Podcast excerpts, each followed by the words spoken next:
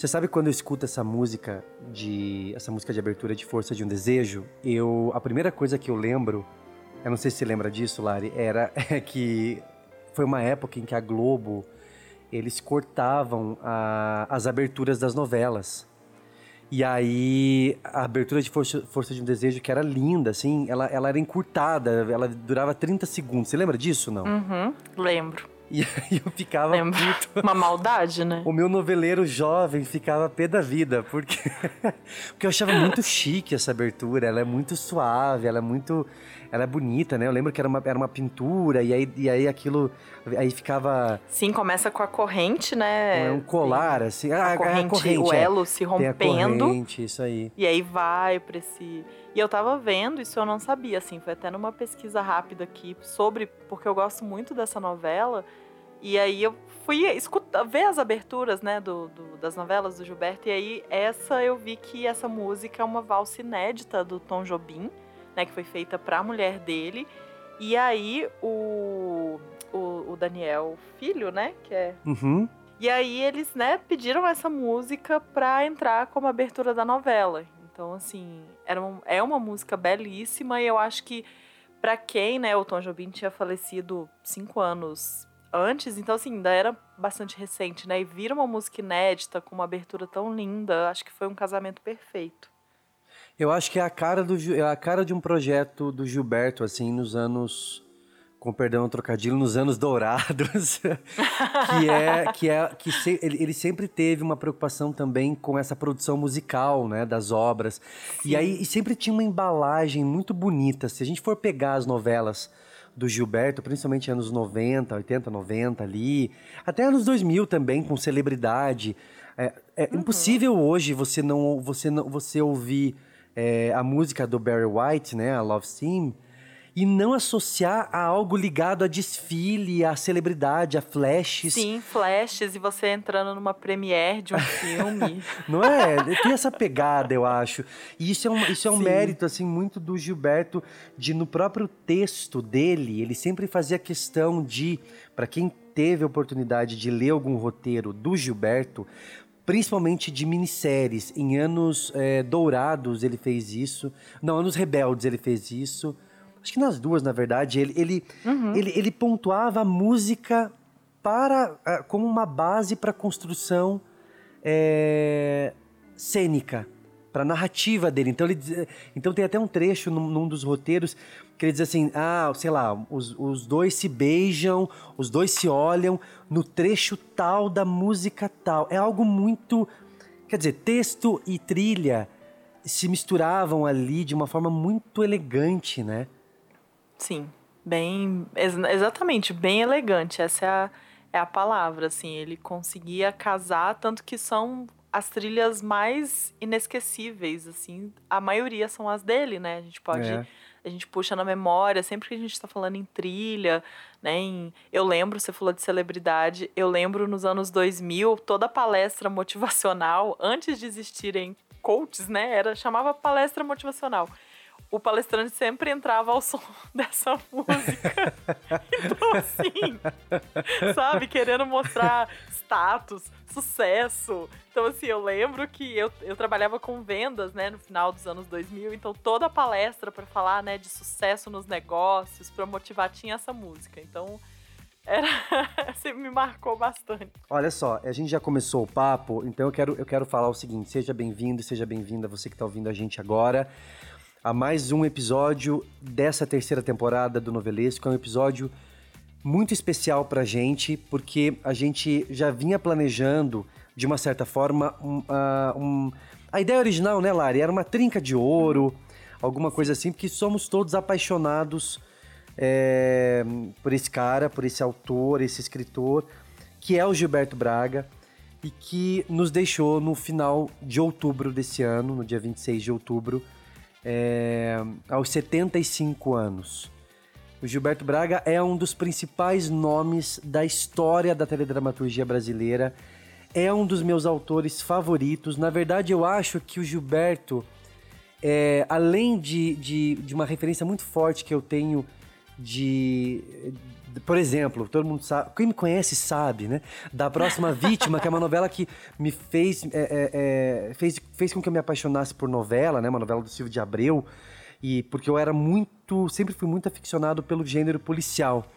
Mas o Gilberto Braga é o nome responsável, pelo menos para mim, pelo meu amadurecimento, por esse amadurecimento é, do meu interesse enquanto novela, enquanto noveleiro sabe? E principalmente por conta, obviamente, do trabalho que ele fez junto com Agnaldo Silva em Vale Tudo, que é uma novela histórica.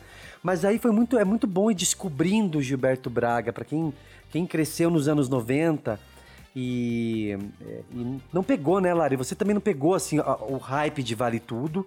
Então a gente cresceu não. nos anos 90 ouvindo falar dessa lenda que era Vale Tudo. E foi é, muito bom. Vale Tudo é de 88, né? A gente é de 87, então assim. Exato. A gente é, a viveu gente... Por, por, A gente tava ali. Nossas viveu esse pós, né? Pós é, Vale Tudo gente... e tal. Não, a gente viveu a novela de alguma forma porque eu acho que aquela energia tava ali enquanto é. a gente era bebê, nossas mães amamentando e assistindo vale tudo e pensando que não virem umas Marias de Fátima essas crianças. É, eu acho que a gente, eu acho que a gente cresceu. Eu lembro que eu cresci com com essa expectativa muito grande do, do, do, da próxima novela do Gilberto Braga. Sempre tinha isso muito enraizado para o noveleiro, né? E assim, é, é, nesse episódio a gente vai trazer é, um pouco dessa lembrança do Gilberto Braga, bater um papo sobre esse autor incrível, que era muito autocrítico, ele era muito crítico com o próprio trabalho, a gente vai falar um pouco sobre isso. É, relembrar algumas novelas, relembrar algumas tiradas e alguns acontecimentos da vida e do trabalho do Gilberto, que muitas vezes isso se misturou de uma forma muito orgânica. Então é um episódio muito especial. Eu, Gil Marcel Cordeiro, pesquisador e roteirista. Eu tô aqui com a Lari Lovise, produtora audiovisual. E quem tá chegando para conversar com a gente já já é o Vitor de Oliveira, roteirista, que já participou com a gente de um episódio na segunda temporada. Foi o nosso primeiro, né, Lari? Vida de autor. O Vitor conversou Sim, um pouco com a gente episódio. sobre sobre a rotina dele. O Vitor é apaixonado pelo, pelo trabalho do Gilberto. A gente vai conversar é, com o Vitor sobre essa figura tão tão emblemática, tão marcante, tão eterna da é nossa importante. teledramaturgia que nos deixou, infelizmente, nesse ano de 2021, que tem se mostrado um ano realmente é, uma prova de fogo para todo mundo, né? Sim. É... Tem sido um ano difícil. Meus queridos, bem-vindos e bem-vindas. Yuri, solta a vinheta.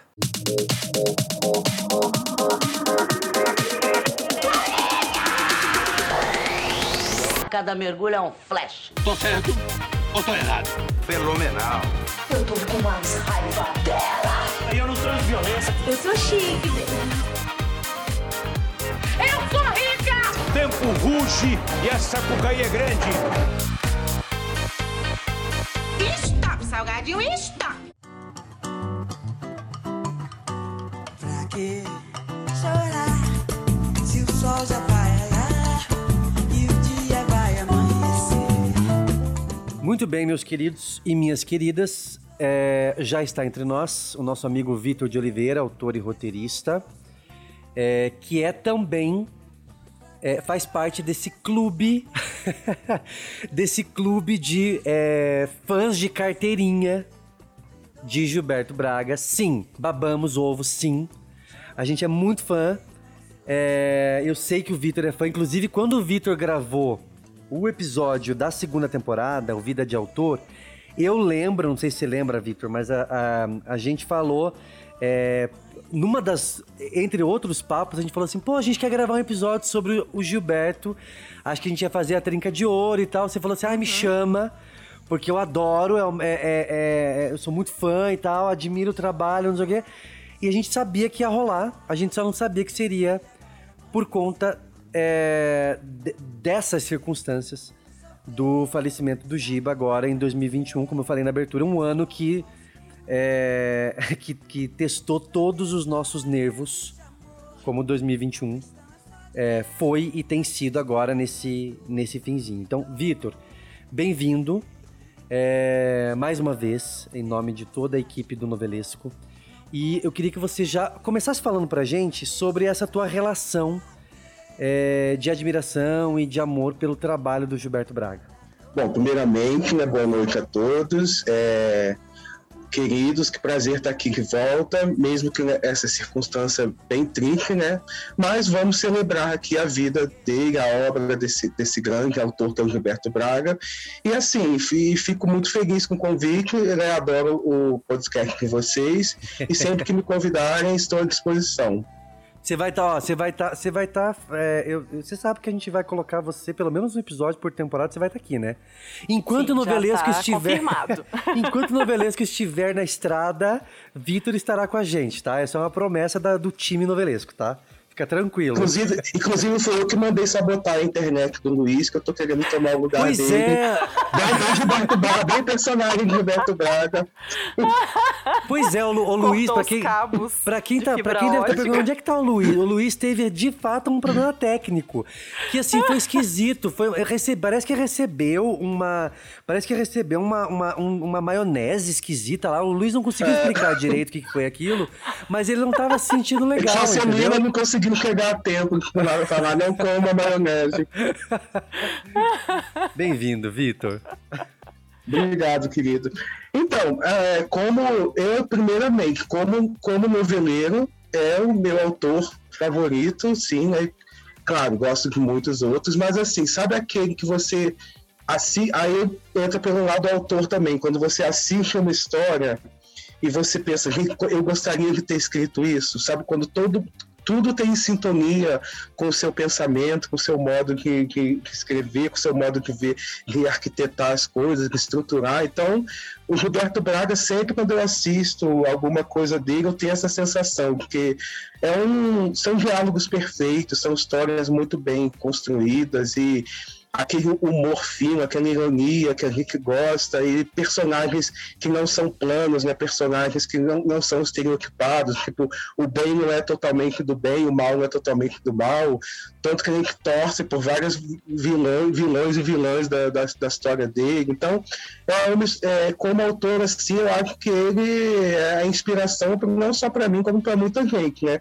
E infelizmente não tive a oportunidade de trabalhar com ele, mas sempre reverenciei desde, desde os meus tempos que eu era apenas um espectador, quanto agora como eu sou um profissional da área. É, um- é, um, é uma inspiração eterna. Rapaz, deixa eu te falar uma coisa de cara, assim, porque a, a Lari e eu, e eu sei que o Luiz também, nós não tivemos essa, essa, essa oportunidade de conhecer o Gilberto. Você, você chegou a conhecer Gilberto Braga pessoalmente, assim? Eu cheguei a conhecer, assim, é, a- o primeiro momento foi um ciclo de debate que teve no CCBB, que cada dia era um autor lá falando da sua obra e tal, o CCBB do Rio de Janeiro. Eu ainda morava Uhum. lá e eu fui assistir, né, eu assisti todos, mas aí eu fui no dia dele e assim, a- aí acaba a palestra, aquele frisson todo em cima do autor, né? Todo mundo querendo tirar fotos, falar, e eu sou mega tímido, eu sou muito assim, sabe? Eu não tinha. Porque eu tava diante do meu ídolo e tal, eu ia chegar lá, ficar importunando ele. Então, mas eu fui falar com ele, assim, eu tava com, com o Kaká, que é meu ex e tal, na época ele, ele me empurrando, ele parecia mãe de mim, sabe? Vai, agora você, vai! Aí ele me empurrou, praticamente me empurrou em cima dele, aí eu fui, vamos tirar uma foto, vamos tirar uma foto com ele, pronto, e passou, né? E aí um dia eu li no jornal que aí foi aí agora é o momento que eu fui bem Maria de Fátima, né? Bem assim, aquele oportunista, que é o momento que eu, eu li no jornal que ele tava. Ele, ele ia fazer um curso sobre Bossa Nova. que, Na verdade, ele ia fazer como um aluno, entendeu? Sobre a Uhum. história da Bossa Nova, com o Rui Castro. Aí eu comentei, aí eu comentei com meu amigo Wesley, Wesley Vieira, que também é noveleiro, meu amigo, desde, desde os tempos do Orkut, né? então, aí eu e o Wesley tinha contato com ele, trocava e-mails com ele e tal. E aí eu, aí eu fui, eu, fui no primeiro dia do curso, sentei do lado dele e não tive coragem de abrir a boca para falar com ele. E aí eu comentei isso com o Wesley, gente, eu fi- eh, você foi lá, eu falei, fui, mas eu fiquei do lado dele, mas não tive coragem de falar com ele. Fiquei do lado dele, respirei o mesmo ar que ele, porém não falei com Isso, ele. É. Aí o Wesley mandou um e-mail pra ele, falando assim: Ah, o meu amigo tem um amigo meu, Vitor, que tá fazendo curso também. Ele, ele ficou sem. Ele viu você e ficou sem graça de falar com você. Aí ele respondeu pro Wesley, ué, liga o Vitor que eu não mordo, ele pode vir falar comigo. aí, aí, no dia seguinte eu falei com ele, "Oi, eu sou o Vitor, amigo do Wesley e tal. Aí ele falou, nossa, bacana, oi Vitor, tudo bom, que prazer, não sei o quê. E durante o curso, é, o Rui Castro, ele, ele, ele mencionou uma gravação do Lobão, cantando, do João Gilberto cantando Me Chama, do Lobão, que é Ritmo de Nova. Aonde está você? Me telefona. Me chama, me chama, me chama. E o Gilberto ficou super interessado com isso. Ele falou assim, inclusive foi tema de uma novela, eu não lembro qual. Eu comentei com o Gilberto, foi a novela Hipertensão. Inclusive eu tenho essa gravação. Ele, ah, então me manda a gravação, que legal. Aí, sabe, tá- que, que ele ganhou o concurso de gamão lá, o Maria de Fátima, aí eu tinha essa gravação. Aí mandei pra ele. Aí a partir daí a gente começou a trocar e-mail, conversar. E aí quando eu criei o blog lá do Melão, que uma, uma edição comemorativa, eu ele, eu, eu chamei para ser, ser, ser um dos entrevistados, ele topou. Foi uma entrevista um pouco monossilábica, né? Porque eu, eu, eu fazia aquelas perguntas de cinco laudas, ele respondia com uma linha, mas tudo bem. Foi maravilhoso. E estava às vésperas de Insensato Coração, né? Então foi muito engraçado. Eu, o que podemos esperar de Insensato Coração? Ele, é melhor, é melhor não esperarem nada para não se decepcionar. A resposta dele é bem, bem Gilberto. Então, mas, mas, assim, meu contato com ele foi bem pouco, assim, eu não ficava escrevendo para ele sempre, mas gente se falava assim por e-mail e eu tive essa felicidade de conhecer e fazer esse curso com ele, mas só isso, assim. Meu sonho de trabalhar com ele eu não realizei. Você deu aquela. Você deu aquela. aquela. você aproveitou uma, uma oportunidade que apareceu. Mas, a- mas a- essa relação fluiu de uma forma muito natural. Acho que, acho que foi, foi tranquilo. Né? Sim. É, Você, for, você, você aproveitou a maré. É, foi isso que aconteceu. Maria de Fátima não, estaria e, orgulhosa. E é bem uma cena vendo no jornal, Ficou, assim, é, ficou tocando Pense Dance na minha mente, E né? é isso que eu- é, riscando assim a- a- no jornal, ai, e levantando. É agora que eu conheço ele. Aí quando eu falei com ele lá, oi, tudo bem? Aí tocou aquela vinheta de fim de capítulo do Vale Tudo.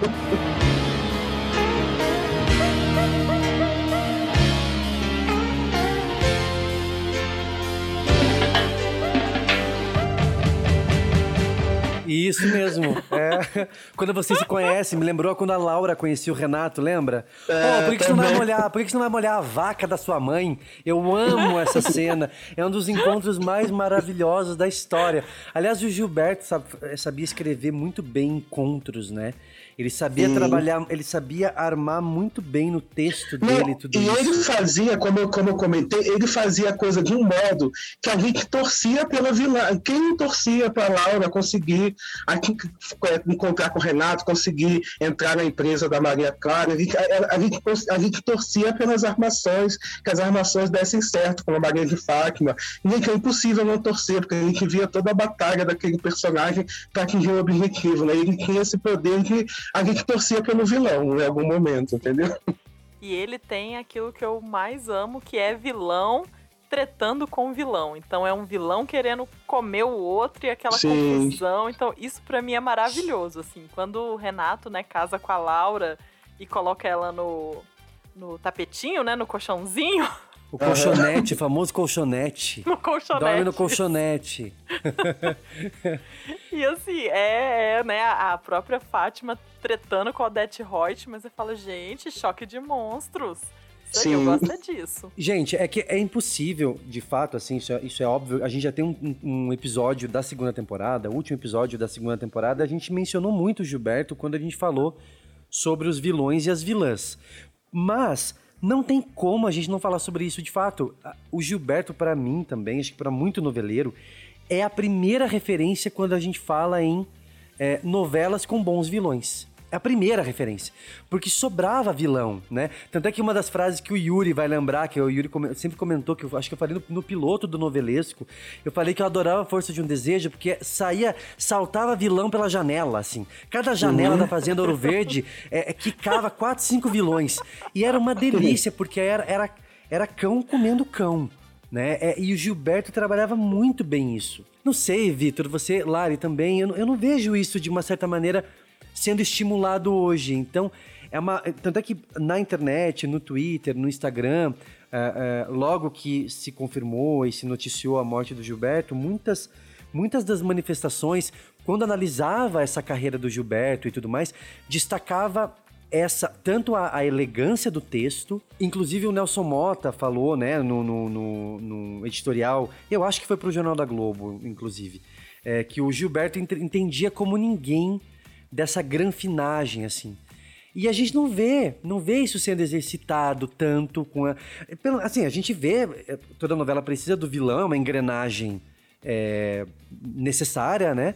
Mas a gente não vê ninguém trabalhando, como o Vitor bem lembrou, com essa elegância, com essa, né, Vitor, com essa sutileza. É, é tudo muito bem amarrado na trama do Gilberto, assim. Não, e é o que eu destaquei também, o, o vilão, por pior que ele seja, ele tem a sua faceta humana, entendeu? Então, por exemplo, a Odette Reutemann era aquela pesca, aquela pessoa preconceituosa que falava mal do Brasil e que nojenta e etc, etc.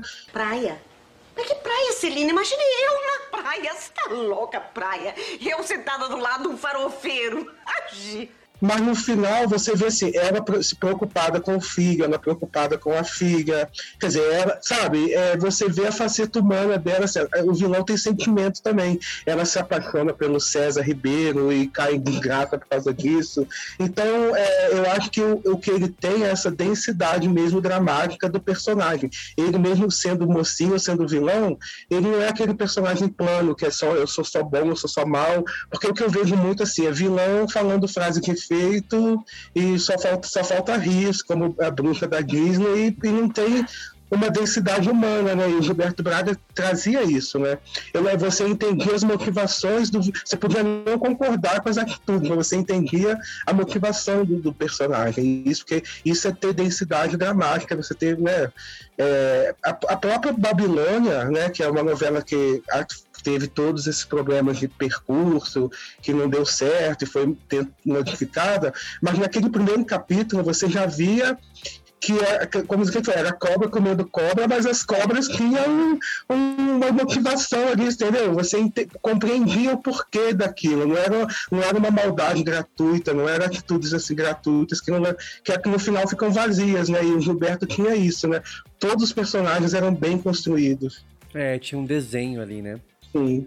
Porque todo personagem ele tem que ter um objetivo. Isso aí você pode pegar lá a, a empregada que é elenco de apoio que aparece para falar com licença, ela tem um ela tem- mesmo essa personagem ela tem que ter um objetivo na vida. Todo mundo tem um objetivo na vida. E eu acho que é isso que, sabe, tem, é, ele, ele conseguia criar desde os personagens coadjuvantes até o principal. É, Eu via que os personagens tinham muitas camadas, né? É- Sim, Eu vi pela primeira vez Vale Tudo no, no ano passado, né? Maratonei durante esse, essa pandemia. E eu via muito, assim, alguns personagens, né? A gente fala muito da Odette Reutemann e tudo, mas como a Celina era um personagem complexo, porque ela era típica, a típica madame que acha que é, indo na creche, ajudar as criancinhas, ela tá fazendo bem.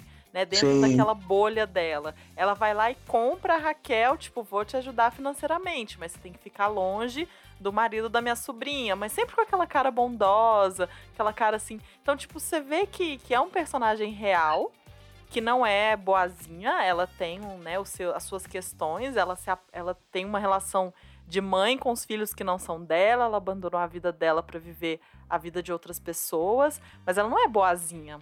Quando ela, né, fica com a criança, eu acho que até o, o personagem do Stefano Essessian faz umas. dá umas tiradas assim, ah, tá cuidando da filha da empregada, mas é, é como filha da empregada, né? Tá cuidando da criancinha, mas deixando bem claro que ela é a filha da empregada.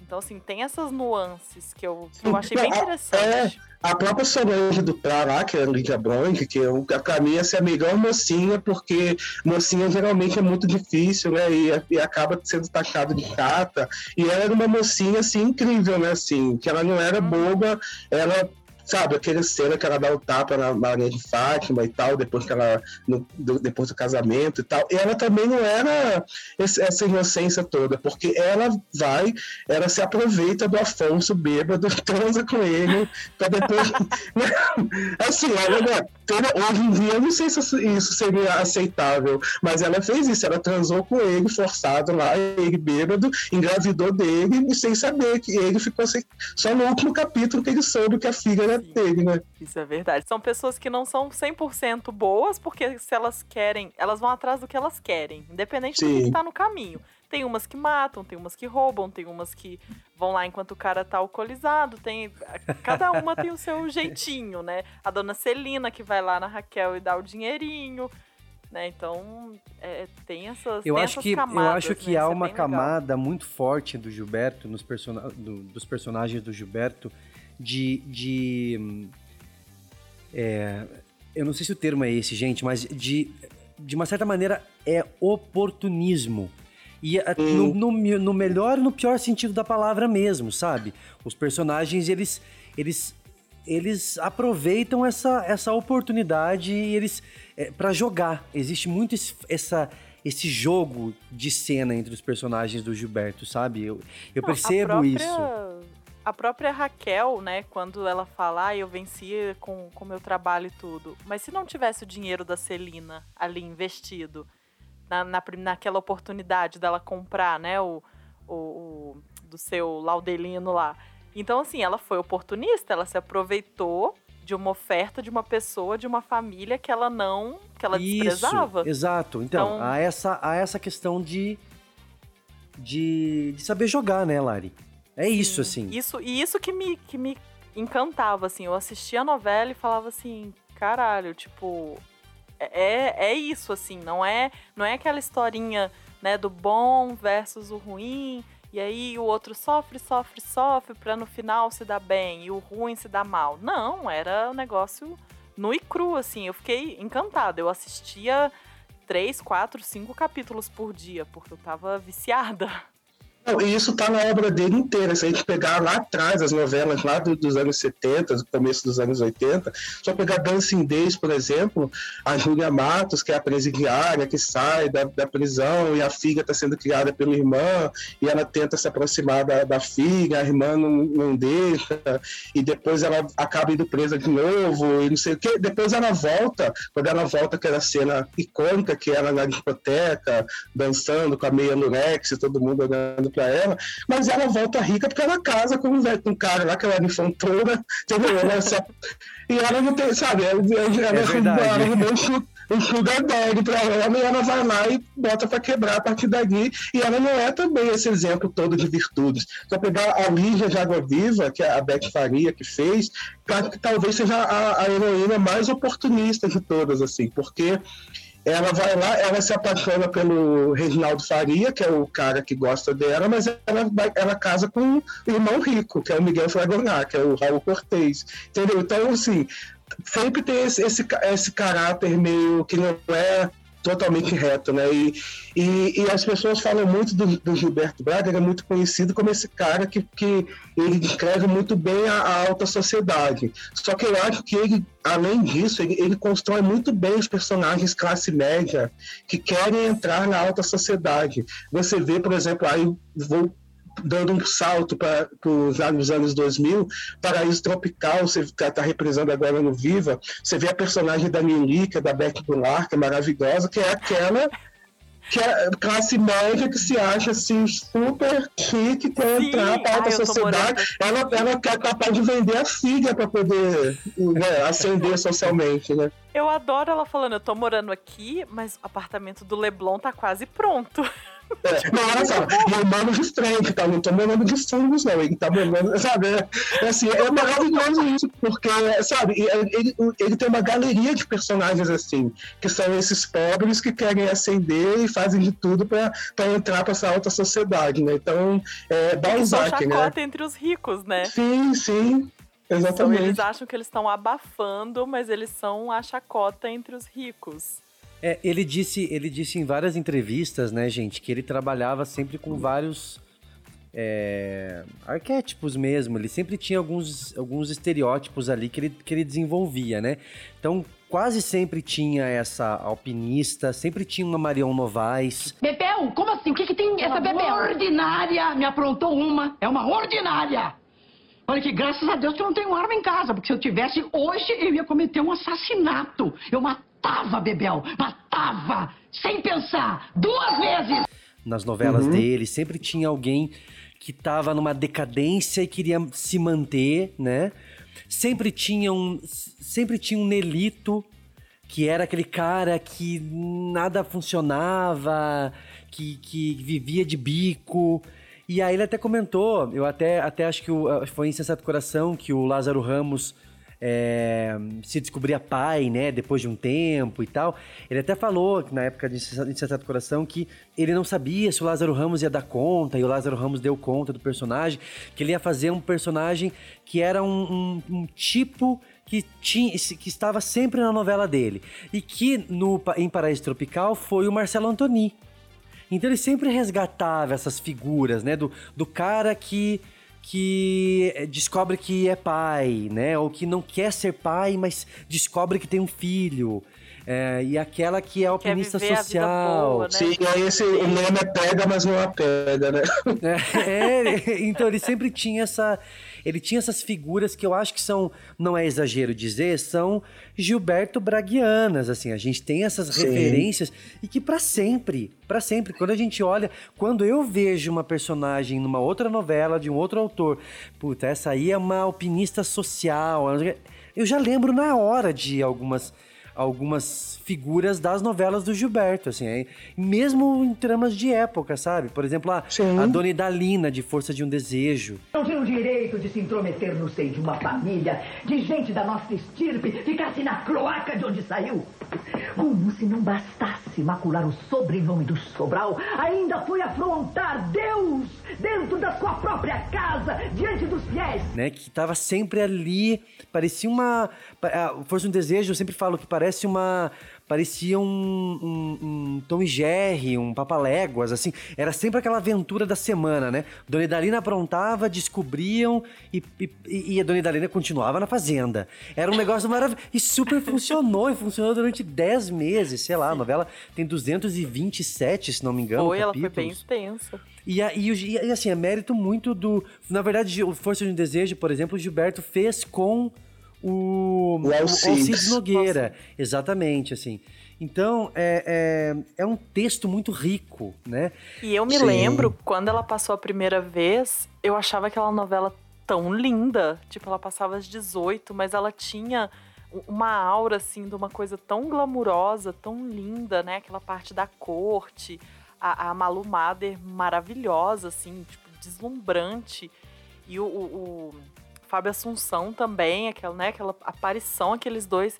E eu ficava, meu Deus, que novela linda! Sabe, assim, eu fiquei muito apaixonada com o capricho, o texto era maravilhoso. Você, assistia, assim, via uma obra de arte na TV. Sim, porque a força um desejo ela, ela une assim, os dois mundos, né? Que é essa coisa do, do Gilberto, essa trama ágil, essa, essa estrutura sempre assim, como você falou, que esse episódio que você vai, vai torcendo, que tem viradas, que tem coisa, com aquele texto requintado do Alcides Nogueira, que, sabe, uma delicadeza, uma preocupação com cada palavra ali, que você, até você a gente conhecendo a obra teatral dele, a gente vê a grandeza de autor que ele é. Então, acho que essa força do desejo assim, uniu esses dois mundos, assim, e ficou essa, essa novela que para mim é uma pérola, né? Assim, agora eu fiquei feliz sabendo que ela vai entrar no Globoplay, né? Tô ansioso para rever. Ai, que delícia, gente. Eu acho uma, Ai, que eu, é uma das minhas novelas preferidas. Tem uma, é, eu tô com o, eu tô com a entrevista do Gilberto é, pro livro Autores, que é uma referência assim pra gente, né? E a- quando eles perguntaram pro Gilberto sobre Força de um Desejo, é muito, é muito interessante porque a gente já inclusive vai falar sobre isso agora no- na sequência. Ele, que o Gilberto sempre foi muito autocrítico, né? Mas o Gilberto fala que, que ele gostou muito da novela. Ele tinha bastante orgulho da novela, embora é, ela não tenha alcançado uma boa audiência pro, pro horário, né? Na época se falou muito isso. Ele falou que a, a audiência era medíocre, mais, bai- a mais baixa do que as novelas que ele particularmente considerava fracas. e aí, ele contou que eu não, eu não lembrava disso, assim.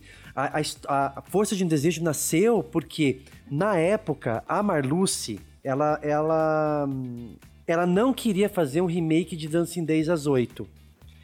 E ela queria fazer às seis. E o Gilberto não Até queria. porque tava, tava naquela época de fazer remake às seis, né? que era Pe- É, exatamente. Capital, ela queria as seis. Exato, foi bem isso mesmo. Ela falou: não, va- vai funcionar às seis. E o Gilberto achava que o texto de Dancing Days ele pedia, ah, ah, ele se encaixava melhor às oito, óbvio. E aí, pra ele, pra ele, pra ele não ficar por baixo, ela, ele falou assim: Mas eu faço outro projeto às seis pra você. aí ela falou assim: Então tá, então faz. Ele não tinha um projeto. e aí nasceu Força de um Desejo.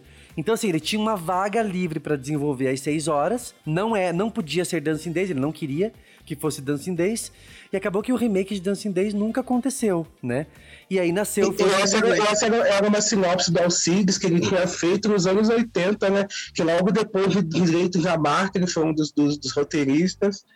E aí, essa sinopse, como a novela era muito parecida, porque Direito de Amar também tinha essa coisa do Barão de Montserrat, que casava com a mocinha, e era muito parecida, essa sinopse ficou Ficou engavetada, né? Há um tempão, ficou exatamente. engavetada, perdida nos arquivos da Globo. Aí alguém resgatou essa sinopse e falou pro Kid, ah, você que Kid, nossa, aí você quer retrabalhar, aí eles retrabalharam essa sinopse e lançaram Força de Desejo, né? Foi um casamento muito feliz mesmo. E essa coisa de audiência, pra mim, assim, porque pra mim audiência é circunstância, né? Porque tem novelas que dão um ibope estrondoso, a gente quase não lembra delas. E tem novelas que a gente vai rever lá, ver os números de audiência, os números nem foram tão expressivos e as novelas ficaram marcadas, né? Eu acho que Força de um Desejo é uma novela que até hoje todo mundo comenta, diferente de muitas que a gente nem lembra né, da mesma época, que a gente nem, nem são tão faladas, né? Então, eu acho que repercussão é mais importante do que a audiência. Porque a audiência interessa ao patrocinador, entendeu?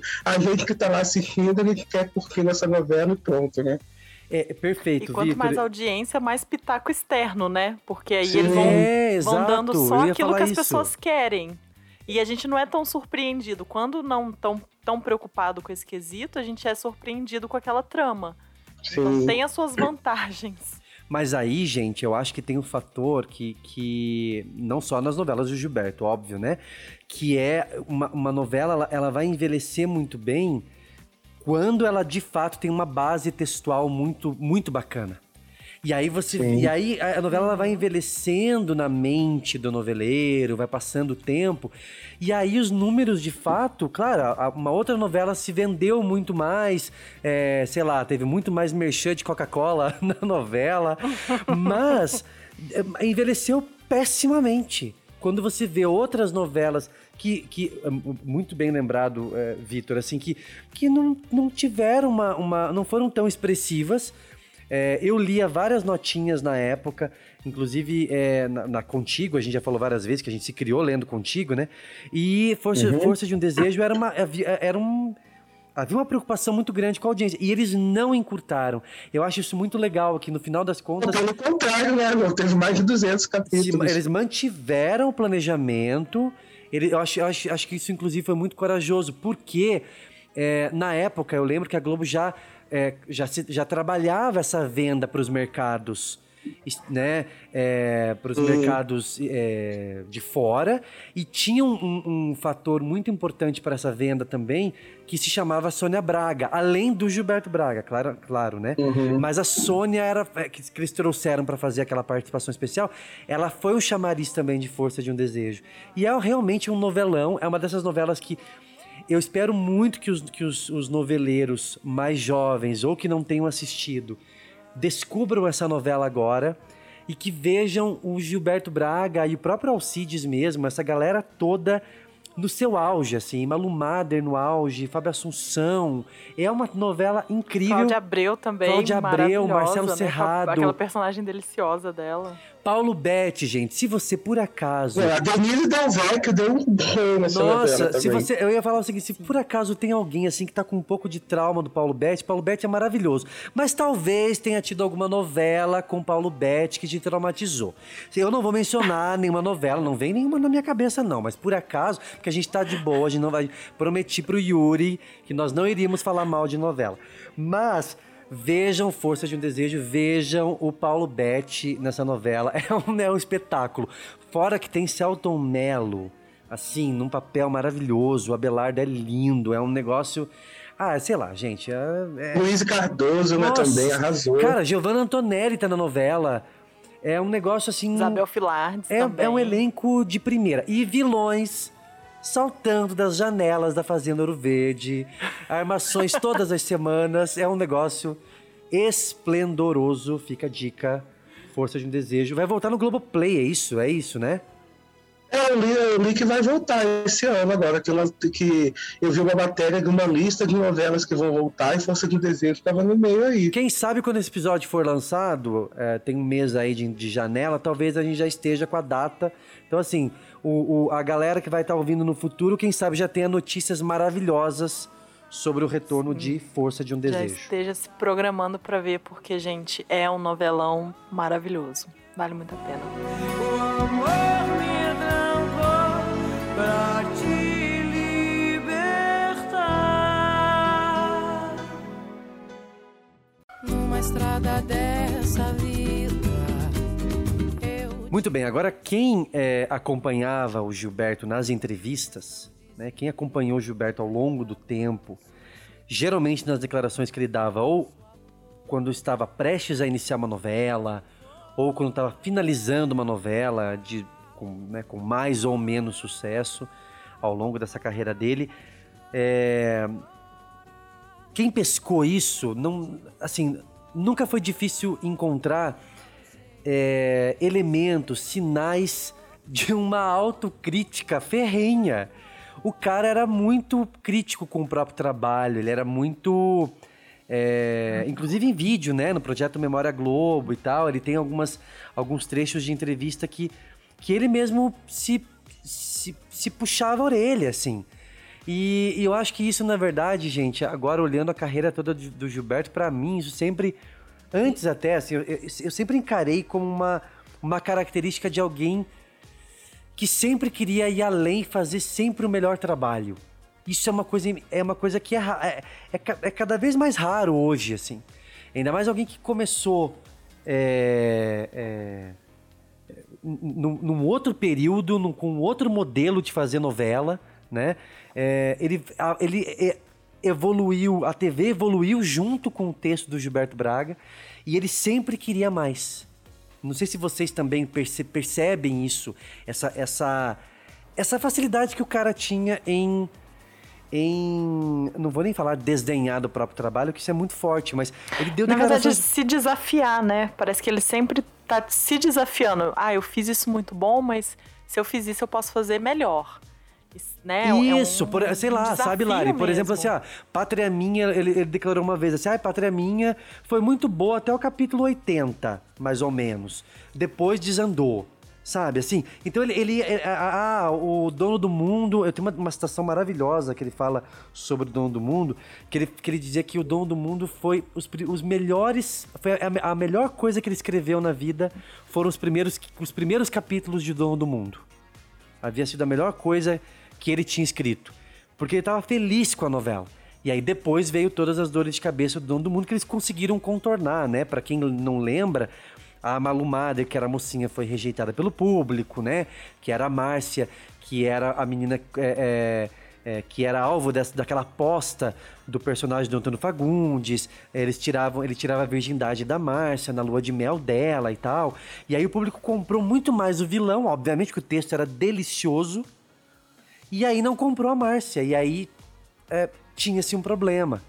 E aí o Gilberto teve que rebolar pra contornar e tudo mais. E ele era sempre muito sincero, assim. Escravizaura, né? Quem, quem acompanhou o Gilberto sabe da... da, da do, da crítica que ele mesmo fazia ao, ao, próprio texto e à própria produção da novela Escravizaura. Ele dizia que achava a produção muito pobre, não entendia, ele disse, eu não, ente, não, entendi, não ele não entendia o, o sucesso que a novela fez, nem no Brasil, nem no exterior. Ele falou que depois de um tempo ele processou melhor, mas durante muito tempo era uma coisa inaceitável para ele, era incabível a, a, o sucesso que a, que a novela tinha feito. Então, assim, a gente nota essa essa característica que para mim é uma característica dos gênios, assim, né? É de alguém que Sim. que queria sempre fazer o melhor trabalho, né? Então, eu acho que a, além de tudo, né, dessa genialidade dele, ele era muito sincerão, né? Então, até com ele mesmo, com as coisas dele. Então, assim, eu acho que no fundo, assim, eu pelo menos por, experiência própria, a gente sempre escreve e acha que é, que a gente fez é uma merda, entendeu? E aí outra pessoa vem e fala que é bom, você, aí você vê o trabalho da outra pessoa e acha que é melhor do que o seu. Enfim, o autor tem essas, essas neuroses, né? Assim, depois. E eu acho que e, e muitos autores não demonstram isso, né? Falam que a sua obra é maravilhosa e pronto. E ele não, ele falava, essa eu não gostei, independente do sucesso que ela fazia ou não, era a autocrítica dele, né? Mas assim, eu acho que também ele era uma pessoa muito rígida com si próprio, né? Porque tem tanta coisa bacana que ele fez e ele, sabe, ele, ele fala mal de vale tudo, gente. Não tem como. É, não, tem, não, não, não, há defeitos nessa obra. Então, mas aceita, Vitor... aceita gato? Você fez uma obra-prima. Mas, mas Vitor, olha só, é, duas coisas que eu queria puxar. A primeira é que é, é, logo depois né, do falecimento do Gilberto, se falou, é, falou-se muito sobre Babilônia, né? E, e, houve uma entrevista, inclusive, com um dos autores, é, que declarou que o Gilberto estava muito triste e que queria é, conseguir escrever, um, não queria terminar a vida dele é, sendo lembrado por um fracasso, tendo feito como último trabalho um fracasso, né? Ele via Babilônia como esse fracasso e tudo mais. É, quando na verdade a, a, a essa, essa, essa lista de trabalhos do Gilberto, ela é primorosa, né? A gente Sim. não uhum. só nas novelas, mas nas minisséries que a gente vai abordar um pouquinho daqui a pouco. Mas é, é... e a outra coisa que você falou do sincerão, assim, é essa é, é, é essa pegada do que você mencionou que enquanto outros autores tinham essa facilidade de ah, foi tudo bem, sabe? É, é, esse trabalho meu tá ótimo. Ele não, ele tinha uma crítica muito grande. E, e há, há um tempo atrás, é, que inclusive virou uma, uma, uma, um motivo de revolta por parte da comunidade noveleira no Twitter. É, ele deu uma declaração dizendo que a novela preferida dele era Insensato Coração.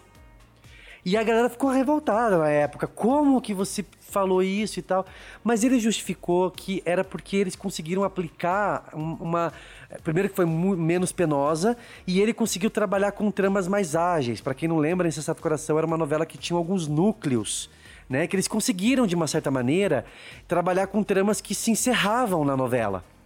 Então, ele conseguiu, como roteirista, dar um, trazer um dinamismo pro texto. Assim como ele já tinha declarado um pouco antes que Paraíso Tropical era a novela mais técnica dele.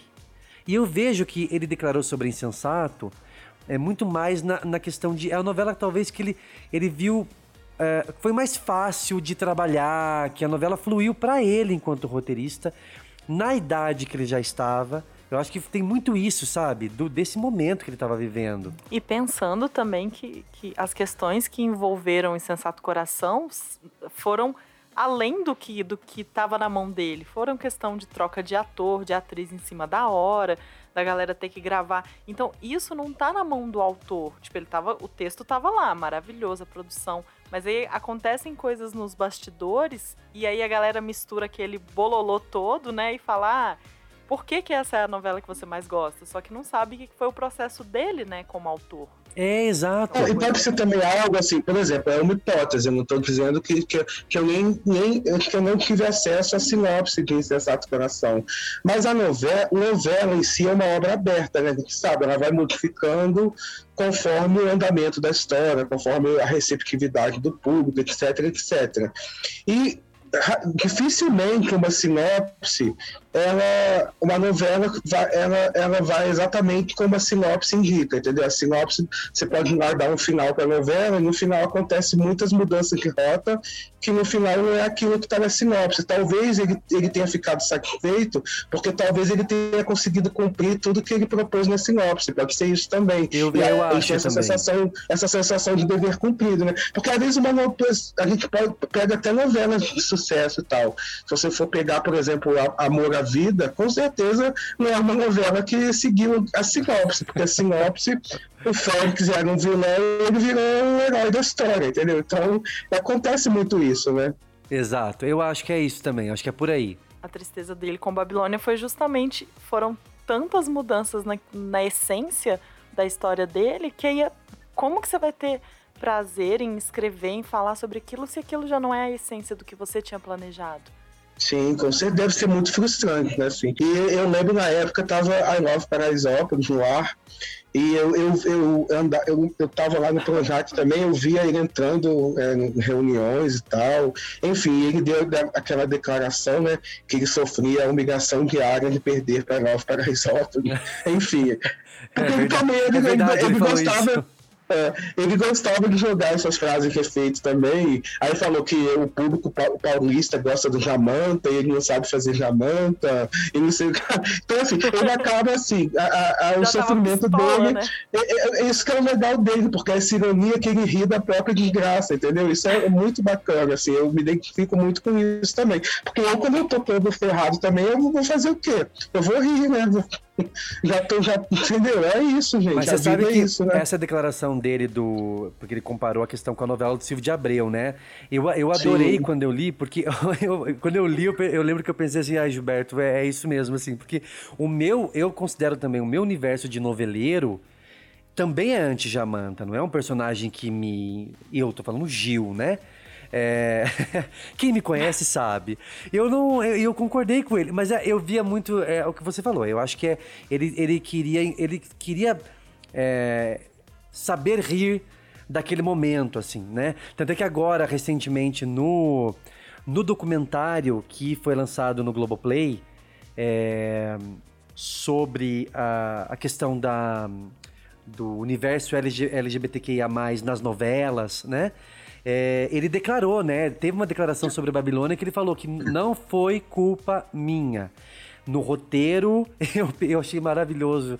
Ele tá lindo porque ele fala assim: no roteiro eu escrevi, eu pedi um selinho. Ele... então, assim. e aí entra o Denis Carvalho falando: é, foi culpa minha, porque eu quis gravar com a Fernanda e eu falei pra. Vamos fazer mais? Vamos fazer mais?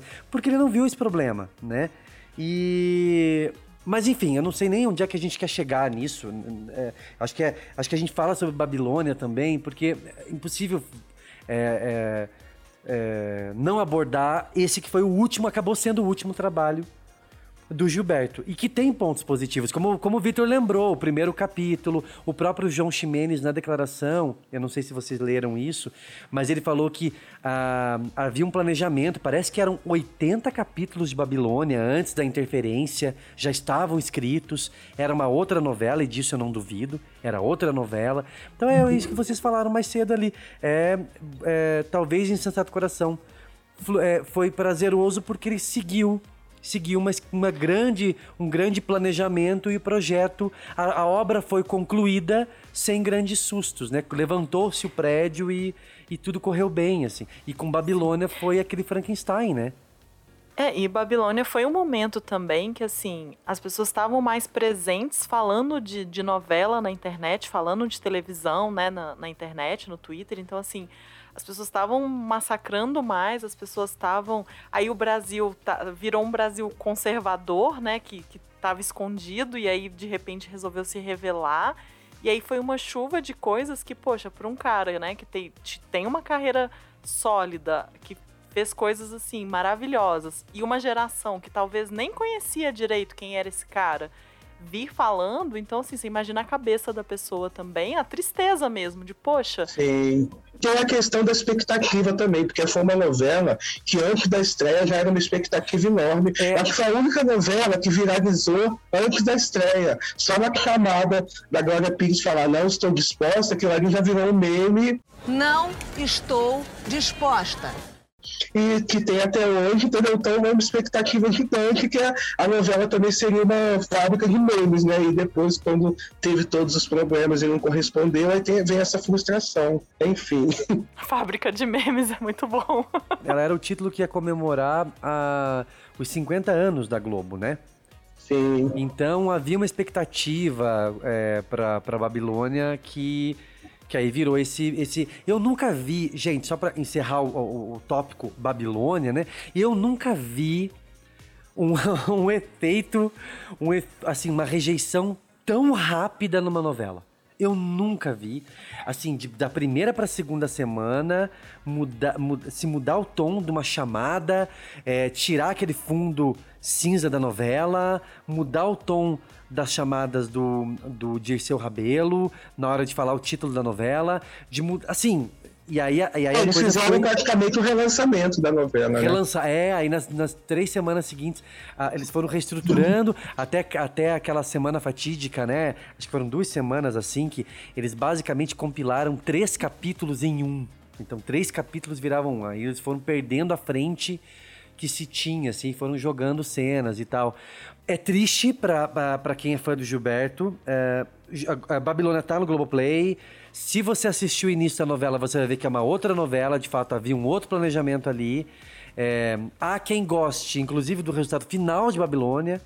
Eu não gosto, porque eu acho que é um, é um ocorreu, ocorreram tantas mudanças que, de fato, é, ainda mais agora, a gente sabendo desse descontentamento do Gilberto, ainda, ainda mais agora eu não, eu não tenho essa simpatia pelo título, assim. E porque eu- dá pra gente entender que nada daquilo que estava planejado foi feito, eles não conseguiram executar. Não era a novela que estava que tava no papel e que eles queriam trabalhar. É, o triste é a gente, a gente entender que ele queria ter feito um outro sucesso e tentou, né? Tanto com Feira das Vaidades, que era um projeto das seis, quanto com Intolerância, que era um projeto que ainda estava circulando, né?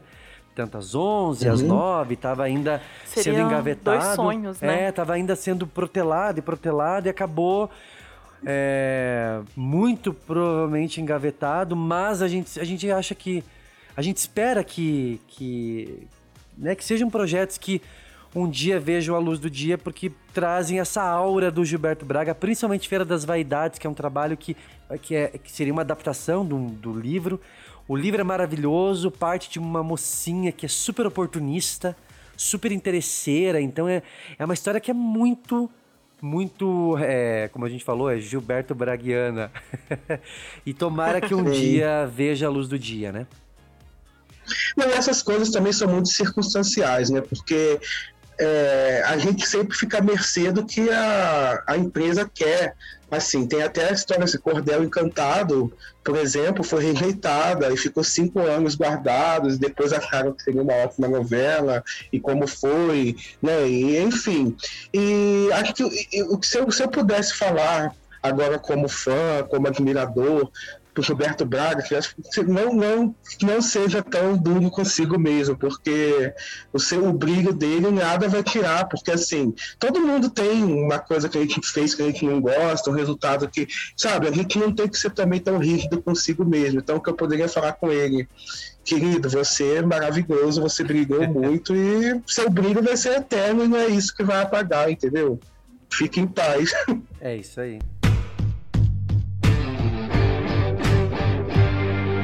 Tô revendo Paraíso Tropical.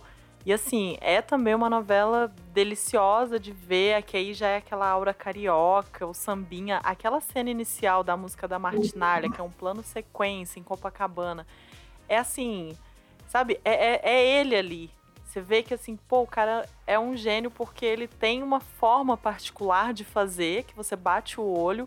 E aí, né, no começo até tiveram as críticas de que era uma novela muito masculina, porque, né, tinha aquele núcleo dos empresários e um querendo é, é, é, o lugar do outro e tudo. Eu não, não vejo assim. Eu acho que A trama, é, ela é bem interessante, porque já começa com o Olavo tramando e dando errado, tramando e dando errado, então um discípulo de Dona Idalina. E assim, é, É. uma delícia de assistir. E aí, logo no início também teve uma crítica forte, porque é, era muito prostituição na novela, sabe? Teve essa coisa também, que era o universo da que era muito pesada, não sei o quê, e depois não era nada disso, né? Pra mim, a mocinha de Paraíso Tropical é a Bebel e. E nada mais quem concorda, importa. respira. quem concorda. Porque a Bebel, ela, desde a primeira cena até o, o final dela, ela é a mocinha. Ela é maravilhosa. Mas aprontou muito também, né? Mas a gente, a gente passa um pano, né? Ah, coitada, tão sofrida. Olha aqui, você vai perder a categoria, eu vou soltar o caçadão todo em cima de você. E eu não vou puxar cabelo, não, minha filha. Eu arrebento a cara, eu quebro o osso, entendeu? Não, porque a Bebel, assim, desde o início, mesmo ela, ela se, se opondo contra a Paula, e sendo, né, tendo inveja dela, que no início era assim, depois ela mudou completamente, mas desde aquele início, depois quando ela vem pro, pro Rio de ônibus leito, que era o sonho da vida dela, e passa todos aqueles perrengues na mão, porque, porque ela foi oprimida também. Então a gente torce por ela o tempo todo. Eu acho que é a mesma coisa do, que a gente falou da escravizaura, que o próprio Gilberto já declarou, que ele acha que a, que, a, que, a, que a novela conquistou o público por causa do medo, né? O medo é o sentimento que mais mexe com o ser humano. Então você ficava com medo pela Isaura, dos, dos sofrimentos que ela sofria lá do Leôncio, e a Bebel era a mesma coisa, ela estava na mão de um cafetão que batia nela, que explorava ela, e ela ia pro calçadão, e você ficava, gente, eu, eu quero muito que essa moça seja feliz, entendeu? Então acho que é, é isso, né? Que, que- que é essa, essa coisa do medo, né? Do medo do, do- da, da identificação, do de querer, né, gente, eu quero, parem de maltratar essa moça, ela é maravilhosa, sabe? É isso, né? Ela só precisa de uma chance. É, exatamente. O- eu não sei se vocês lembram da falando em Bebel, a Bebel era pra ter sido a Mariana Ximenes, né? O papel era o Gilberto escreveu pensando na Ximenes.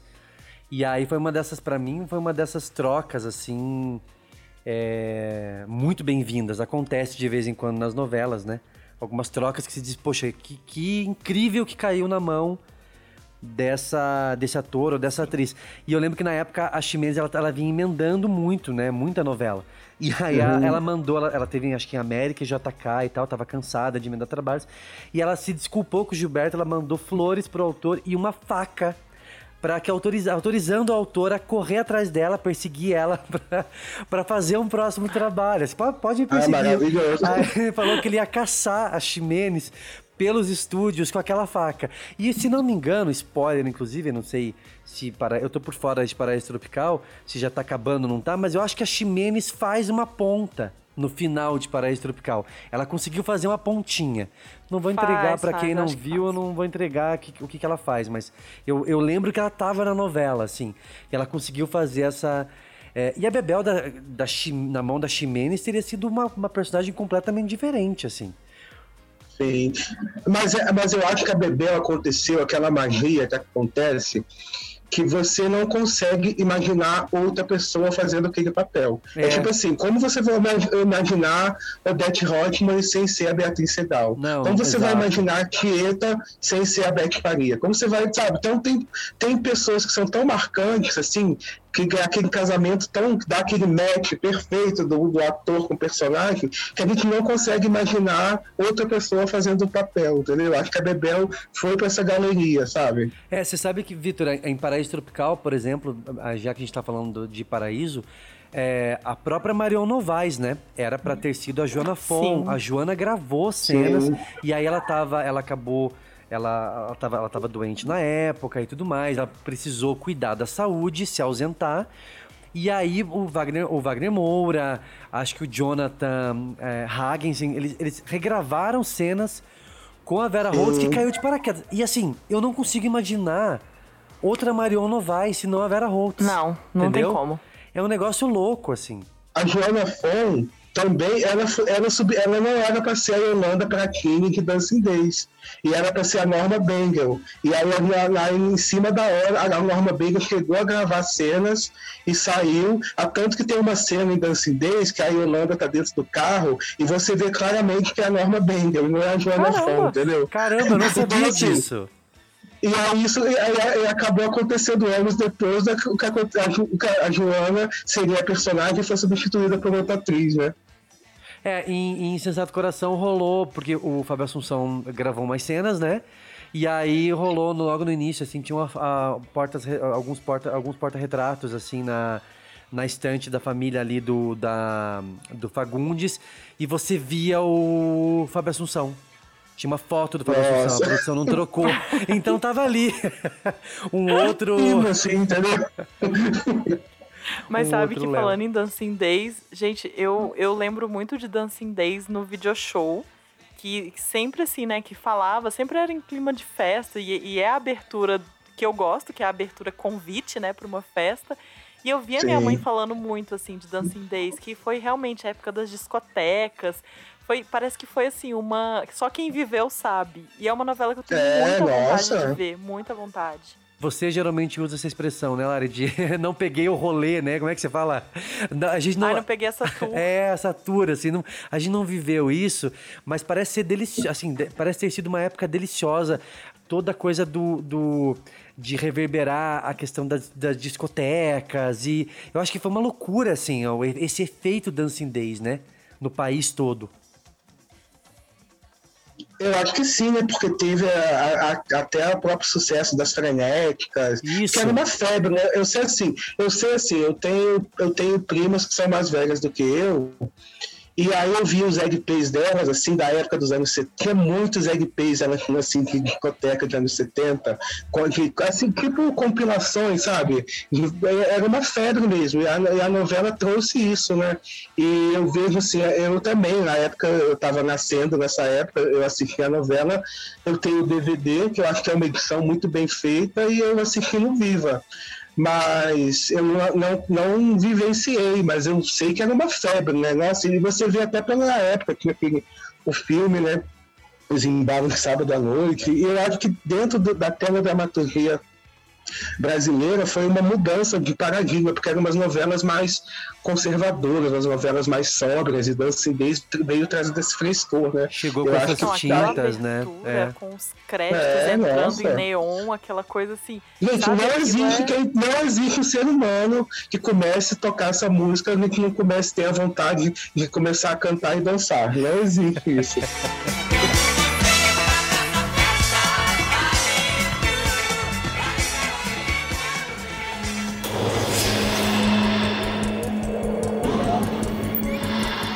Agora, gente, é, um outro, uma outra aba desse, desse assunto sobre a biografia do Gilberto Braga, sobre essa filmografia, esses trabalhos todos que o, que o, o Giba, como ele era conhecido, né, pelos íntimos, é, fez assim na carreira dele. A gente tem além das novelas o- as minisséries que é, que são trabalhos que, que os fãs noveleiros assim têm um carinho tremendo, né? É, em especial, eu acredito que para vocês também. Eu adoro, por exemplo, uma minissérie policial que ele fez, que foi Labirinto. Nossa, eu amo muito essa minissérie. Eu adoro, assim, eu acho uma delícia. Ele também foi muito crítico com o Labirinto. Não sei se você lembra, ele falou assim: ai, eu tava louco quando eu escrevi, eu, eu delirei, é, eu queria fazer o fugitivo na TV. E eu achei que as cenas de ação ficaram muito pobres. Mas, assim, é uma minissérie que tinha uma tinta e uma cor, uma pegada. Era muito interessante ver o Fagundes com aquela, é, aquela aura de vilão, a Malumada, garota de programa, Fábio Assunção tava loiríssimo. Então ela tinha uma pegada urbana, né? As chamadas eram muito massa, assim, porque dava vontade de assistir. E eu era criança, né? Então tinha que assistir. É, não, eu, eu, eu assisti Labirinto muito tempo depois, Lari. Eu não vi na primeira exibição. Eu lembro que eu vi, é, eu acho que um capítulo do Miolo, assim, e que tinha uma, umas cenas de ação, assim, meio a Justiceira, que era, uma, era um seriado é, quase da mesma época, assim, com a Malu Madre e tal. E tinha essa pegada, assim, de umas cenas de ação. E é, o Fábio Assunção correndo muito, eu lembro disso, assim, né? eu lembrava disso, né? Antes de eu, de eu assistir a minissérie toda. Mas é, foi a última minissérie. Eu, eu pesquisando pra, para o episódio, é, eu tinha a impressão de que o Gilberto tinha feito alguma outra coisa, gente. Mas ele fez de minisséries mesmo. Ele tem, ele tem quatro trabalhos, assim, como autor titular, né? Ali, como autor. Anos Dourados, de 86. O Primo Basílio, de 88. Inclusive, ele falava que o público pedia é, é, a minissérie e sugeria o título, que era Anos Rebeldes. Que é, a minha preferida. Que é, eu, eu sou apaixonado também. E depois, por fim, em 98, Labirinto. São quatro minisséries. E, gente, são quatro trabalhos, meu Deus, são, são impressionantes né, no texto, na direção, na condução da trama, na, na, na, construção dos personagens, qualidade de texto mesmo, assim, é um negócio... Ele falou, ele declara, declarou, inclusive, que é, ele curtia muito fazer é, ele tinha um controle do texto muito maior. Na época de Pátria Minha, um tempo depois, ele falou que Pátria Minha era uma ideia muito boa que ele queria ter feito com minissérie. Ele, não, ele se arrependia muito de não ter condensado, porque era uma novela que funcionava em 30 capítulos, 40 capítulos, e não com 150 capítulos, 200 e tudo mais, que ele tinha um controle e um prazer maior em, em fazer minissérie e tudo mais. E eu queria que a gente comentasse um pouco sobre isso, assim, para quem principalmente quem não viu, ou quem viu há muito tempo e que quer relembrar um pouquinho, assim, porque são, são trabalhos muito, muito impressionantes, né, gente? É, então, assim, é, eu amo todas quatro, assim, Anos Dourados, ela me, me cala forte, assim, como memória afetiva, porque eu, eu, lembro que eu assistia com a minha tia, eu criança lá vendo, então me traz, traz essa memória.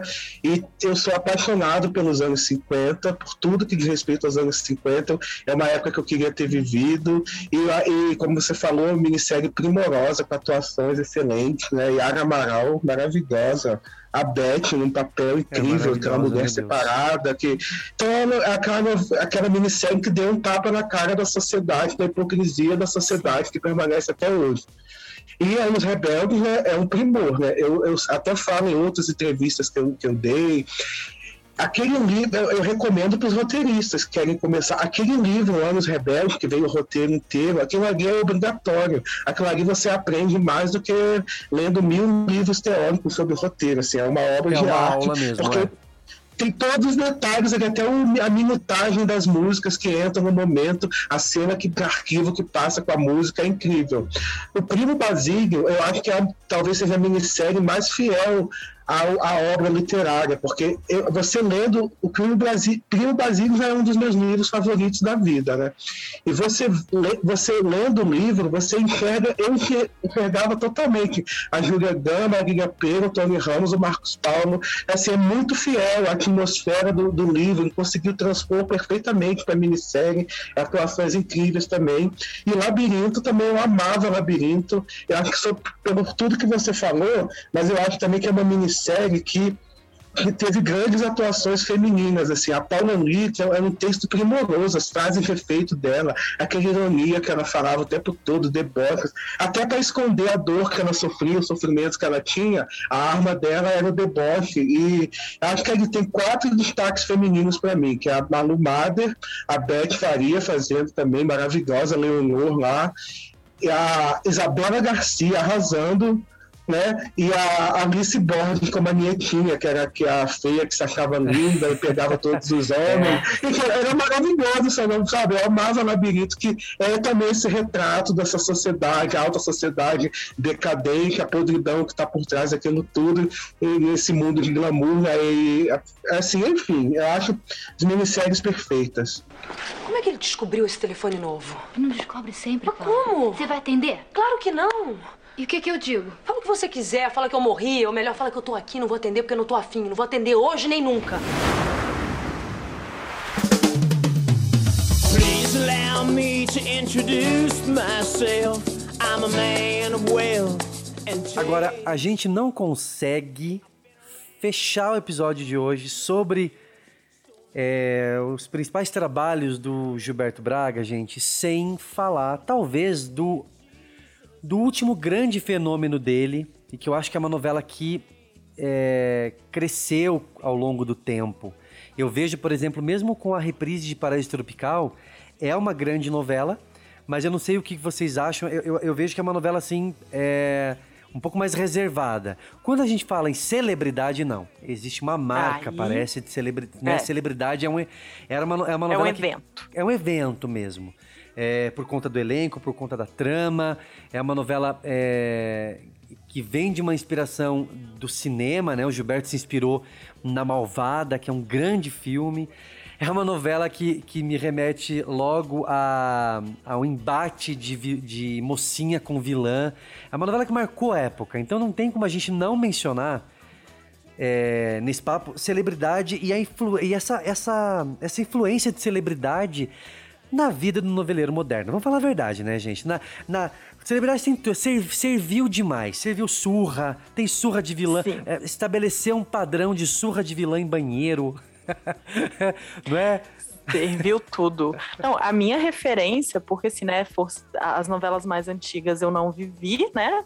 Força de um Desejo ainda era mais nova, então a referência que eu tenho de Gilberto, quando, quando assim, eu comecei a processar quem era o autor, qual era o estilo e tudo, é celebridade. Então, celebridade pra mim é um grande marco, assim. A partir daí eu assisti Gilberto Braga, sempre tendo como essa marca Essa celebridade. grife, já tinha essa grife Essa na grife. cabeça. Exatamente. É muito bebezinha, né? Que tinha assim.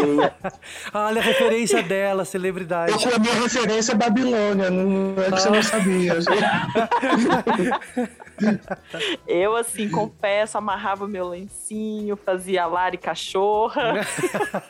E tudo, olha, mais um acumulando. Enquanto pedia pra morar no lar da, de carrossel, é, ter uma irmã gêmea. de Chiquititas. Chiquititas, chiquititas. Carrossel, lembrando de luz. Carrossel, não dá pra falar carrossel, porque Gilberto tinha pavor de carrossel por conta de Dom do Mundo, porque carrossel bateu de frente com o Dom do Mundo. Não, foi Chiquititas que você. Chiquititas queria ter uma irmã gêmea, não foi isso? E também Isso. colocar. Toda, toda temporada a gente vai aprendendo um pouco mais de Lari. Isso, Lari cachorro. É. Com o amarrado. Se tivesse uma festa fantasia, eu iria me fantasiar de Laura, assim, no dia da surra, sabe? Que ela tava com aqueles, aquela pluma toda, aquilo tudo. Ai, maravilhoso. Gente, isso foi É um o- evento, não foi? Vocês lembram disso? Espaço Fama. Aqui o meu prêmio pra você. E por ter feito o Ernesto afundar minha empresa! Socorro! O legal do Gilberto é que ele é tão maravilhoso que ele se, ele se autoplageia, né? Porque essa cena clássica de celebridade, ele praticamente copiou e colou de Água Viva, né? Porque De Água Viva. cena- a cena da surra lá da Lígia com a, com a Selma no banheiro, que é maravilhoso, né? que era, gente, é- é- os anos 70 era uma época, que- anos 80 já, né? Que os artistas se permitiam a isso, né? Porque era um show da Betânia no Canecão. E aí a Betânia cantando grito de alerta lá, e a Beth sofrendo lá, né, aí vendo, vendo lá o, o, o dado pai, né, o dona Beth, o pai do dado, lá, com, a, com a melhor amiga dela, ela vai lá e é a mesma coisa, ela pede pra dar o dinheiro pra moça fechar, trancar o banheiro mesma- e dar uma. E você tocou no meu nome, você vai apanhar e dá aquela surra. É isso, ele, ele reciclou ele mesmo, né? Ele, tudo Sim, ele- maravilhoso, gente. É, o que eu acho impressionante de celebridade, gente, assim, ó, eu acho uma novela é, é muito bem acabada, é bem foi um encontro mesmo, é uma novela que teve todo tudo acertou. Apesar de que é- ela é uma novela que ela demorou pra cair. é, eu acho que quase to- todas as novelas do Gilberto, elas, elas, elas sempre foram muito bem com a crítica. Mas o público, o Gilberto sempre teve que segurar muito o público pelo colarinho. E ele segurava muito na Uhum. qualidade do texto. Celebridade foi uma dessas novelas. A qualidade do texto é que foi o responsável. E claro que ele foi armando muito bem, assim. Você não sabia muito bem por que, que a Laura queria se vingar. Havia, né? Ela tá trabalhando, tá, conseguiu um emprego. Aí ela consegue se infiltrar na casa da Maria Clara. Tem aquela famosa cena de Laura no final de- da primeira semana, sentando na, cam- na caminha da casa da Maria Clara. Ela fala assim: Claro que vou precisar de você, sua vagabunda. Vou precisar sim, sua vagabunda. E muito. Vou precisar de vocês todos. Ela fala pra Corina. eu vou precisar de vocês todos. E a Cláudia Abreu tava maravilhosa. Entregou tudo também ali. É um Entregou negócio tudo. absurdo. É, ela- é um negócio assim que é, é- tá no, no, no, no- no panteão mesmo dos, dos trabalhos mais deliciosos de uma vilã. Tá a Cláudia Abreu ali. E, e é uma novela muito. Um pacote é muito bom, como eu tava dizendo. O núcleo, a trilha. né? Quer fazer sucesso também. Isso é tão atual. Sim. Não, isso que eu ia falar, porque assim, eu acho que assim como o Dancing Days, que ele pegou a onda da discoteca, que estava no momento, colocou ele como pano de fundo e foi o sucesso que foi, celebridade também, porque estava nessa época que começaram a surgir. Porque assim, antigamente assim, você era famoso se você, por um por um mérito artístico que você tenha. Né? Você é um cantor, você é um ator, você se destaca, você ficava. Né? E Aguinaldo era o início daquelas celebridades, né? Das que personalidades que- da mídia. isso, que quando começou, que era o início de BBB, de Casa dos Artistas, quando começou a ter essa efusão de celebridade que não, não necessariamente tinha algum dote artístico, mas o importante era ficar famoso, né? Então Exato. tinha essa questão, tinha lá a Darlene com a Jaqueline, então é, assim, era uma novela que foi feliz porque ela pegou a onda do momento também, surfou e foi o sucesso que foi, né? É, de- de- dessa coisa dos 15 minutos de fama. Eu lembro da. Darlene, é, da Darlene com a Jaqueline. Eu lembro delas queimando, cal- é, queimando uma calça jeans, rasgando, porque era moda. E elas pegaram uma calça nova e destruíram. Era um negócio assim que elas faziam de tudo. E aí eu acho que quando, quando a, a, a Jaqueline consegue um programa, tipo, ela vai super mal, né, na frente das câmeras. Então, assim, ela não elas não tinham um talento, assim, né? Elas queriam aparecer e ser Não, elas queriam aparecer na capa da Que é revista muito o Fama. que é hoje em dia, né? E a grande ironia, quem ficou famoso foi o bombeiro lá, o Vladimir, que nem queria ser famoso, né? Isso, é, tanto é que o Gilberto dizia isso, ele, ele mesmo falou, ele- ele- palavras dele, né? Que a história da Maria Clara ser famosa era uma forçação de barra, porque ela era uma promoter, gente. Ela era um, um Sim. David Brasil. e ela era famosérrima. Ai, fotógrafos. fo- Não, eu, adorava essa que Nossa, a Betânia ligou, mandou beijo. Ah, eu já tô indo encontrar cinco anos, agora vou, vou, vou buscar ele no aeroporto. Sabe, era muito legal assim, isso, né? É, e aí ele, ele me dizia que era, era, era uma forçação. É, ele colocou por conta da música, da musa do verão e tal, que eu fiquei decepcionadíssimo que não era o Felipe Dilon quem cantava. pois é. Todo mundo ficou decepcionado até hoje. Mas, e aí, ele falou que o que justificava o título era o Vladimir, Darlene e Jaqueline. E o Gilberto falou que ele se deliciava escrevendo. Que era uma delícia fazer. Que era aquilo que dava esse tesão. E ele, ele, ele, ele gostou de ver. Tanto é que ele, ele não, não era uma. Eu acho que a. a- ele, ele não, não tava muito certo sobre as meninas, a Débora ali. Eu acho que a. a, a- a- acho que a- eu acho que era a própria hum, Juliana Paz, que ele não tinha muita certeza se era um nome para fazer a Jaqueline.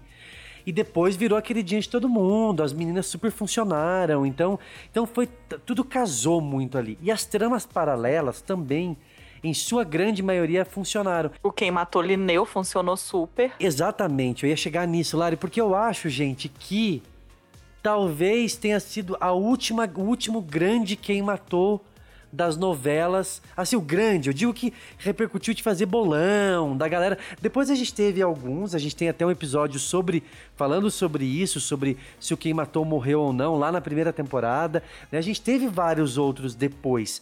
Mas, é, é, inclusive, do próprio Gilberto Braga, talvez tenha sido o último grande quem matou.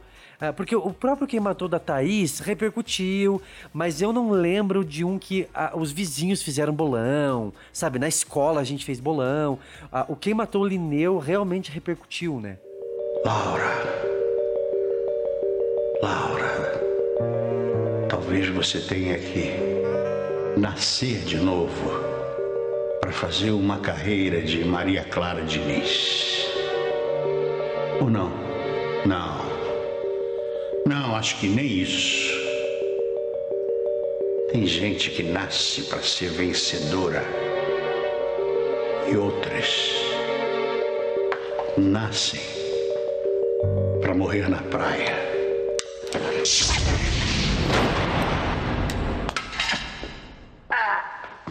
E repercutiu tanto que eu acho que nesse último capítulo, spoiler pra quem não viu Celebridade, é, eu acho que foi um presente pra própria Cláudia Abreu.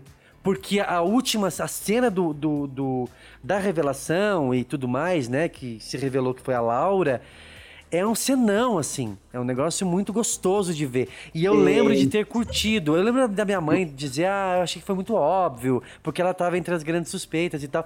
E ali eu entendi que foi muito, poxa, foi um presente, assim. Foi um negócio que, que foi interessante, fez sentido pra trama. E, e foi muito legal ver a Cláudia Abreu com a arma na mão, sabe?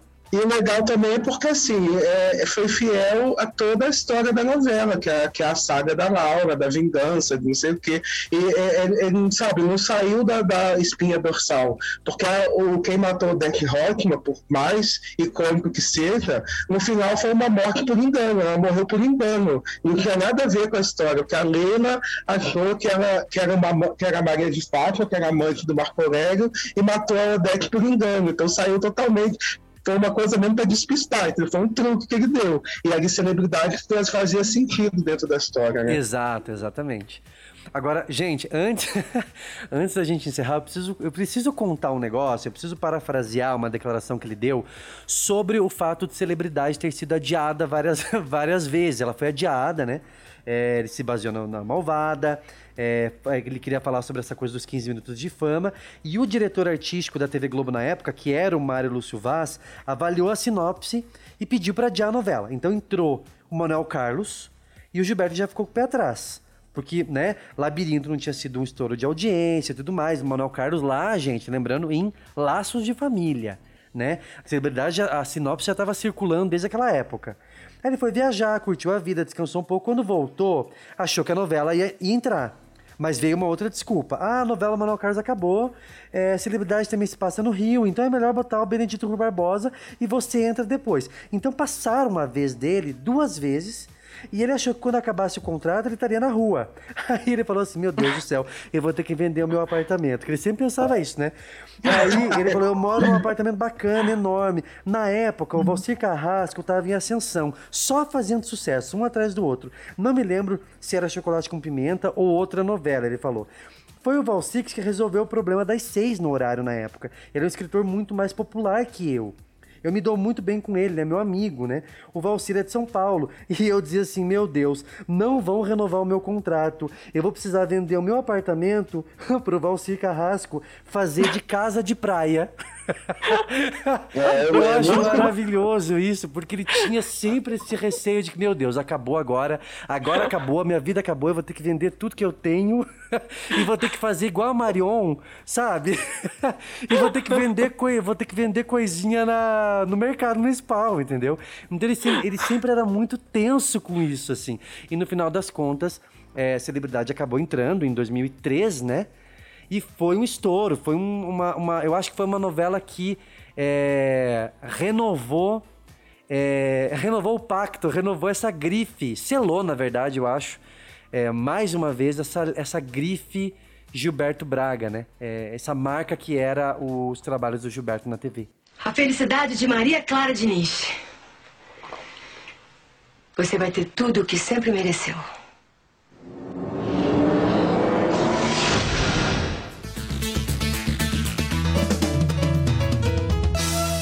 Chegamos aos créditos de mais um episódio do Novelesco, um episódio que a gente está muito feliz de poder falar, de poder fazer, que é relembrar um pouquinho, um pouquinho da genialidade é, e da, da precisão e da, e da, da delícia que era é, e que é esse texto tão eterno do, do Gilberto Braga, que é com certeza um dos, um dos grandes nomes da história da nossa teledramaturgia e que vai continuar, vai, vai continuar sendo essa referência e essa, esse símbolo, essa marca é, para sempre. Eu acho que é, é uma, eu acho que é uma inspiração para todo mundo. Eu tô muito feliz de estar compartilhando esse episódio com vocês, estar gravando contigo, Lari. Muito obrigado por essa participação hoje. É, Obrigada. muito obrigada mais uma vez, Vitor, por renovar esse pacto com o Novelesco. Está convidado para voltar. Se a gente tiver uma Ah, me quarta. senti uma- a Xuxa agora renovando o pacto. uma quarta. Se a gente tiver uma quarta, uma quinta temporada, você está convidado sempre. Muito obrigado mais uma vez. É, Obrigado ao Yuri pela edição, que a gente já sabe que vai ficar incrível. Luiz, Melhoras pra você, tá nessa recuperação da maionese. Espero que, espero que a gente se encontre numa outra bem melhor. e é, obrigado a você que ficou ouvindo a gente até agora. Segue a gente no Twitter e no Instagram, novelescobr. Um grande beijo. Agora a gente vai ficar com um grande. Um, assim, eu imagino a gente terminando esse episódio como a maioria das novelas do Gilberto, que terminava todo o elenco num show. Vocês lembram disso? Todo o elenco. Ah, é verdade, adoro. Tava adoro cantando o elenco, assim, e sempre tava lá toda a galera, todos os personagens. Aí aparecia toda a galera da técnica, da produção, e sempre, tadinho. No mosaico. E sempre aparecia o Gilberto Braga, e tadinho, é, é, o meu tio, é, o Sidney, que. que já não tá mais entre nós, o Cid, ele ia adorar. Se ele tivesse vivo, ele teria gravado esse episódio com a gente, que o Cid dizia assim, meu Deus, o Gilberto tá sempre com uma cara tão cansado, porque o Gilberto tava sempre assim, feliz de terminar, mas ele tava assim, sempre, meu Deus, eu terminei mais essa. Então, assim, essa é pro Giba. É, é, eu tô Martinalha, no show da tocando, Martinalha. É, tocando Martinalha, tocando em celebridade, era o Com Que Roupa Eu Vou. Então, assim, eu imagino todo mundo que ama o Gilberto, todo mundo junto nessa energia positiva nesse show. Yuri, pode, pode levantar a música aí que a gente vai ficar curtindo um pouquinho nessa vibe Gilberto Braga. Um grande beijo, gente, e até o próximo episódio do Novelês. Beijo, querido. Obrigado. Beijo, tchau. Com que roupa eu vou pro samba